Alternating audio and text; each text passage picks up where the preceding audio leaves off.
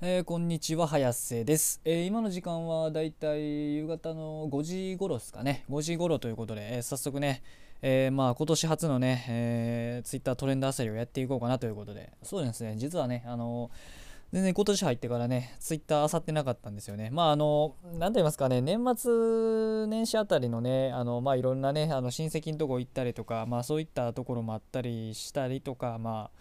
まあ、親戚のとこ言ってもあれですけどね遠出はしてないですけどね。もうほんの近くのなんかとこに行ったりとかなんかまああといろいろやってたらあれですかねツイッターのトレンドをあの漁ってる暇が意外となかってまあ今日に新年初あさりということで。えー、まあ早速ね見てるんですけどうんトレンド1位がね緊急事態宣言でも楽しもうということで。まあですねこの年末年始にかけてねあの本当にコロナのね感染者が あの本当に過去最多今そうですね確か過去最多になってきてるんでまあそのねまあ緊急事態宣言ももう出るということなので東京の方でね確かえっ、ー、と何日だったっけえもう7日明日か明後日ぐらいには多分出るんだったっけ？確か。多分それぐらいには出ると思うんですけどもうこの数日中にはねおそらく発令する予定とは言われてるんですけど。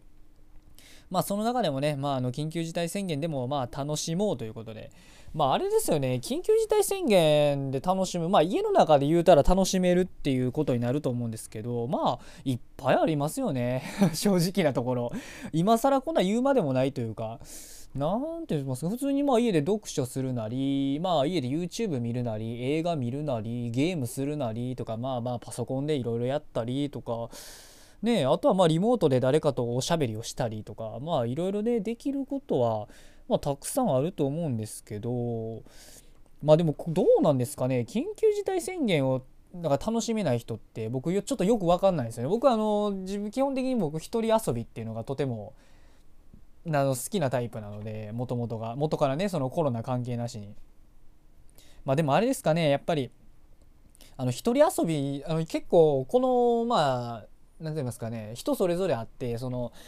結構意外と一人遊びっていうものを楽しめないっていう人がね世の中やっぱ結構いるみたいなんですよね。まあ僕の友人にもねあの友達にも結構そういうやつがいたりとかして本当になんかあの一人だとなんか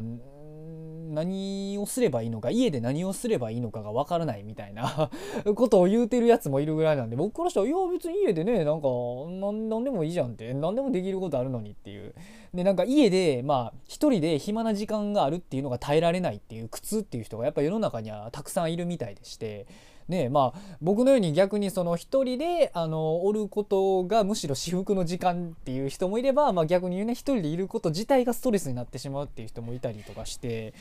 まあまあでもあれですかね。家族がいたらまあこういうのもねあの家で1人だけで楽しむ必要もない。1人だけというか家で家族がいたりとかするとまあこの緊急事態宣言でも全然あの問題ないっていう人もいたりするんですけどたまにねあの1人暮らしとかしてる人とかでねあのよくねもうなんか毎日のように友達と遊ぶことによってその1人の孤独の時間をね埋めてるような人間からしてみればやっぱり人からしてみればやっぱりこうこういったね緊急事態宣言が出されるのってね本当にね辛いかなっていうのはやっぱあると思うんで、まあ、正直あの、まあ、飲食店の経営者とかそういう経済面で、まあ、打撃食らう人は当然いるんですけどそのそっち以外にもやっぱりあの精神面でね、あのー、打撃を食らうって人もいるんでやっぱそれだけでやっぱ鬱になったっていう人もまああのえっと第1波のね夏夏頃ちゃう第1波はあれか春頃か第1波の春頃春頃のあたりとかもまあすごいねあのたくさんそれで鬱になった人がいるとかいうことでまあ本当コロナでねもうあの死者も当然増えて死者も感染者も当然増えてるんですけどやっぱりねうつ病になった人っていうのも意外と増えてるらしいんでまあそうですね。だからまあ家で楽しむまああれですよね。そのコロナとか関係なしにこう緊急事態宣言でも楽しめるものイコールまあ家で楽しめるもの家で一人で家なおかつ一人で楽しめるものっていうのはまあ常日頃からやっぱ持っておいた方が人生がその全体的に人生通して豊かになるかなって思うんですよねやっぱり。そのどうしても人間ってその誰かといるのが楽しい人はそれはそれで結構なんですよ。まあ僕も一人が好きとは言いつつも誰かといること時間自体もすごい楽しめる楽しいとは思っているのでやっぱり。でもだからでだからといってもその誰かとおる時間しか楽しめないっていう人だとその何が人生を損するっていうのは人生を損するんですよねどうしても。そのどういう意味で損するかっていうと人間ってそのどうやっても一人になる時間っていうのはやっぱあったりするんですよ。どう頑張っても。まあ人によったらまあそれはずっと誰かと居続けるってことはできる可能性もあるかもしれないですけどまあ僕のさっき言ったように僕の友人とかもやっぱりその一人の時間になってしまう時間っていうのがそのすごく苦痛であると。もう何もなんか楽しめるものもないしそのいろいろなんか余計考え事をしてしまうっていうね。まあどうですかね。その考え事自体も楽しめるようになったらまあそれはいいんじゃないかなと僕はまあ思うわけなんですけどまあまあとりあえずねそのえっとね、一人になる一人の時間を楽しめないとやっぱりそのどうしても一人になる時間っていうのが人間できてしまうんですよね。やっぱ大体の人って。どうやってもね。その、ま、ずっとね誰かと居続けるっていうのは難しいんで。やっぱだからこそ一人で楽しめるものを持っとくということはまあそのだからもったいないじゃないですか。なんかせっかくあのなんか人生のその時間の中で誰かとおる時間しか人生楽しめないやった。ら残りのあの一人でおる時間をねその全く楽しめないってなったらなんか人生ほら半分ぐらい損してるような、うん、なんか気がするじゃないですか。でもそれやったらその誰かとおる時間も楽しめてなおかつ一人でおる時間も最高に楽しめるってなった方がね人生通してみると本当にあの何と言いますかねあの幸福度っていうのはすごくねあの精神的なね幸福度ってすごく変わってくるんじゃないかなって、まあ、思うわけなんですよ。であとまあ誰かとおるのおる遊び遊びとかその誰かとおる楽しみはともかく一人で遊べるものって結構お金かからなかったりもするんでだからそういう意味でもだからそんなにねなんかお金なくても楽しめるっていうものを見つけることは本当にあの人生においてその物質的にも精神的にもねそのとても幸福に近づけるんではないかなと思うんで、まあ、やっぱりですかねこのねあのタグにあるように緊急このねあのトレンドにあるように緊急事態宣言でも楽しもうっていうのは本当にねこれはまあ何と言いますかね人類人類というか人間にとって生きていく上での一つのスキルではないのかなって僕はやっぱ思うわけなんですよね。まあ、その仕事とかのスキルとはまた違ったりするんですけどその人生を通して生きていく中でのその重要なスキルじゃないのかなと僕は思うんですよねこの一人遊びができるっていうことはねできるっていうのは本当に。まあ、だからこそね、まあ、皆さんもあの自分一人でね何か時間を潰せる。まあ何て言いますかね。簡単に言うと暇を潰せる人間がやっぱ最強かなと僕は思うわけなんですよね。やっぱり人生において。まあそれがね全てとは言わないですけどやっぱ暇を潰せるっていうね。もうその暇でも暇なことってね僕幸せやと思うんですけどね。まあここはちょっとねあの僕はそういうタイプの一人で楽しめちゃうタイプなんで元からが。だからあんまり理解しにくいところではあるんですけどまあまあいかにね暇を潰せるかっていうのが人生において大事なんじゃないかなと思うんでまあこのねコロナを機にまあそのね暇を潰せる何かっていうのをねまあおのおのえいろんな人に見つけていってもらえたらいいかなと、まあ、僕の友人にもねそれは伝えたいかなということでありますということで。えー、あとは何か。そうですね、まあ、トレンド8位にもねあの過去最多ということであの、あれですね、えー、東京都のね感染者数がね過去最多の1500人超えの見通しということでもう超えてるんかな多分。多分もうもう超えなんかいろんな情報あるんですけど見通しって言ってるとこもあればもう1591人って言ってるなんか情報もあったりするんでまあほぼもう超えてると見ても間違いないかなということで。で、これね、あのね、何が問題かってね、今ね、あの、日本ってね、もともとね、あの、医療崩壊を起こさない、第1波とかの時は、その、医療崩壊を起こさんかったっていうことで、結構ね、世界からもなんか、その、評価って言ったらあれですけど、あ、日本って医療崩壊してないんや、みたいな感じでね、ちょっと注目されてたりもしたんですけど、まあ、今回ね、この第3波、今第3波かな、確か。第3波に関しては、結構日本ももうなんか、なんか一部ではもう医療崩壊寸前寸前またはなんか医療崩壊もうしだしてるみたいなことを言われてる状態でして。でまあこれねあのなんでこんなことになってるかっていうとあの実はねあの感染者は過去最多になってるんですけどそれに反比例してその病床病床自体がなんか実は第1波の5月あたりの頃よりその重症患者とかをね患者のコロナの重症患者とかそういうのを受け入れるための病床っていうのは病床自体が実は減ってるらしいんですよね どうどういうわけか。うんだかこれが結構問題でしてだから本当に今もう医療医療業界医療業界っつったらあれですけど医療側の人たちももうなんかあのね正直医療側の人たちももう第1波から今こうずっと続いてるわけで、まあ、夏にちょっとね収まったとはいえもうずっと緊張状態で来てる中でもう人員もいないで病床も減ってるっていうのはもうこれはねあのー、やっぱりもうこの持久戦にね耐えきれなくなってきてるっていうのがねちょっとこう医療崩壊につな、まあ、がってるというかもう医療崩壊してる、まあ、してるんかなもう、まあ、そそこの辺りはちょっと分かんないですけどとにかく危ない状態ということで。だままだこのままだともうどんどんね1500人どころか2000人いくんじゃないかという予想までされてるのでいや本当にねどうなっていくのかなということで。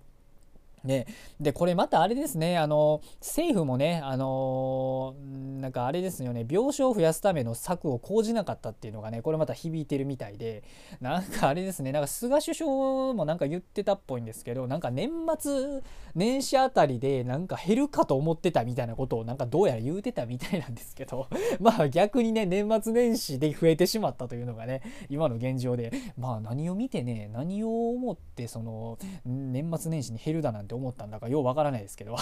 まあ一旦ね減った時期はありましたけどそれってあの夏とかの暑い時期だったんでウイルスがちょっとね弱まってたっていうのとあとはあれですよ回その1波の頃に第1波の頃にあの緊急事態宣言を出して自活動あの外出自粛っていうのをやったからこそなんですよね結局だからおそんなんね年末年始に何も策も講じないまましかも GoTo なんかももともとねやってた状態でなんで減るなんか思ったんだっていうね ちょっとそこのところまあアンポンタンなんかなとか思ったりしちゃうんですけどまあまあ僕僕はねまあ僕はそんな言える立場ではないんですけどまあアンポンタンじゃないのかなと、まあ、思うわけですよ本当に。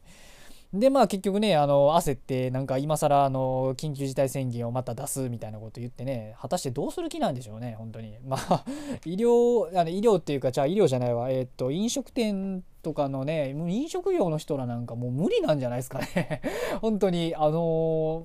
今でさえどんどんねバッタバタ潰れていっててもう東京から飲食消えるんじゃないかっていうぐらいのねもう勢いですよねこのままいくと。本当に。でまた問題とされてるのがそうやって緊急事態宣言出してそのまた自粛ってなったら果たして給付金とかは出るのかっていうのが問題ですよね正直なところ。うーんだからね僕思うんですけどねあのー、これね解決する方法あるっちゃあるんですよね。まあ、はたあのその何て言いますかね簡単に言っちゃうとベーシックインカムさえできればこれって本当に解決する話ではあるとは思うんですけどね本当に。ねえまあベーシックインカムまあどうなんですかねなんか一部ではできるとかできないだとかっていろいろ憶測はあるんですけどまああるデータではその何て言いますかねベーシックインカム例えばあの月10万国民1人に対して月10万を払うっていうのを1年間やるっていうのをシミュレーションしたなんかデータがありましてまあそれ本当かどうか分かんないですけどまあそのデータによったらそのであのやっぱりあのほら給付金ってなるとやっぱりお金をすらないといけないんでやっぱりそのインフレするっていう危険性があるんですよねやっぱり。そのインフレするっていう危険性がまあ危惧されていて、まあ、正直だってお金なんかいくらでもすれるんですけどやっぱりそのするとするでやっぱねこのあのインフレっていうのが起こるんで、まあ、なかなかね簡単にできないっていうのはよう言われてるんですけれどもなんかある計算によればあの国民1人当たりに10万ずつ配ったとしても1年間ねそれを1年間続けたとしても月10万を1年間配り続けたとしてもなんかインフレの率で言うとなんか1.24なんとかぐらいしか増えへんというか あの大体インフレするそのあれがなんか 2%2% なんか2%まあ何の2%かっていうのはちょっと僕よ く分かってないんですけど正直。あの2%以上になるとそのなんかインフレになるみたいなそういう数字があってそれがなんか1年間 10, 10万ずつ配っても1.2何歩1点何歩ぐらいしか増えない1点ちょっとしか増えないみたいな言われてて全然ねあのそんなすぐにインフレってなるもんじゃないっていうのがあってだから正直言うと1年少なくとも1年ぐらいなら全然あのね10月国民1人に対して月10万っていけるんですよ実は。多分そのデータが あの正しいのであればなんですけどあくまで。そのデータが正しいのであればそれってできることなので実はね、うん、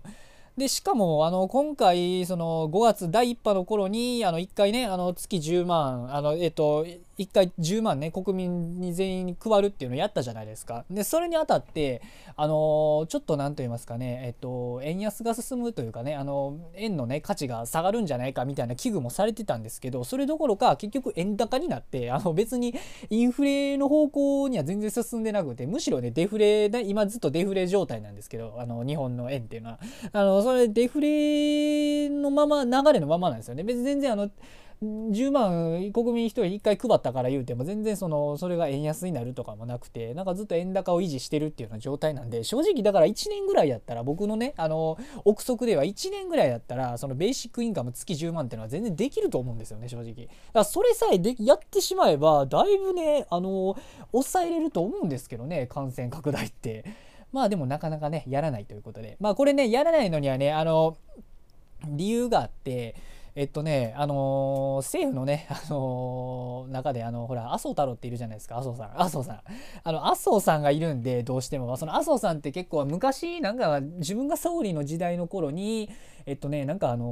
お金を配るっていうことを実は一回やってってたっぽくてそのやって僕全然そのあのその頃なんか僕あんまりその政治とか詳しくなかったんでよう分かんないんですけど なんかそういうなんか給付金に似たような政策をやった時に全然ねあの自分の支持率の向上につながらなかったっていうまあなんか本人からすると苦い記憶があるみたいでしてでそれのせいでなんか麻生さんはあのなんか金を配るってていうのをどうしてもなんか嫌がってるみたいなんですよね。で結局あの麻生さんが嫌っていうとなかなかねあのそうまあ菅総理とかで安倍さんもそうなんですけど基本的にその麻生さんが無理っつったらなんかあんま言うもうなんかじゃあ言うこと聞くしかないかみたいなね あの感じになっちゃうような感じあの何て言いますかそういううん体制みたいなのになってるっぽくてだから麻生さんがいる限りはまあベーシックインカムはなかなかできないかなっていう 多分ねだからおそらくなんですけどまあ僕のねまあこれあくまで憶測なんであれですけどあのお金というか財源的には全然問題なくてあのベーシックインカムをやろうと思えばできるとは思うんですけどまああれですね。やっぱり結局ねあの上の方たちの意向でやってないっていうだけなんですよね。結局のところ。うん。だからまあね多分できると思うんでこれねもしあの1年でもねあのベーシックインカム限定でやればちょっとはねあの収まると思うんですけどね。うんと思うんですけどね。まあ、ていうかまあそんなね1年間とも言わずねなんとかねあのベーシックインカムっていうのをやっていただきたいなって思うわけですよ。僕個人としてはねあの働かんでも生きていけるっていう選択肢あってもええと思うんですけどね。本当にね、まあ、これはねちょっと僕のねあの個人的な私利私欲というかねあの働きたくねえって僕働くの大嫌いなんで 働きたくないちょっとでも働きたくないって思うような人間なんでまあまあ僕のねそういうな怠け者なところはまあどうでもいいとしてとりあえずねとりあえずコロナ抑えるっていう面でもあのベーシッククインカムっていうのをねもっとねみんな話題にしていきたいいきたいんじゃないでしょうかと思うんですよ僕は。うん。という話でした。はい。えー、あとは何かないかな。ってかもう結構な時間喋ったなこれ。何分喋った？あもう20分近く喋ったわ。まあ、ということでね、あの今回はね、なんかサブカル関連は全く喋ってないな。なんか両方、あのコロナとかなんか政治に関してしか喋ってない。しかも、なんかね、うん、あの僕の憶測混じりの、えっと、適当な憶測でしか喋ってないということで、いや、まあ、すいませんということで。まあ、でもね、まあ、あの、まあ、このコロナにもね、あの、まあ、負けないためにも、とりあえずね、あの、まあ、皆さん、えっと、暇を潰すというね、術をね、身につけていただけたらなと、まあ、思うわけですよ、本当に。えー、まああれですね、じゃあ今回はね、あのこんなところにしておきましょうかねということで、えー、またね、あの Twitter のトレンドあさりは不定期にやっていこうかなと思っておりますので、どうかよろしくお願いしますということで、えー、それでは失礼します。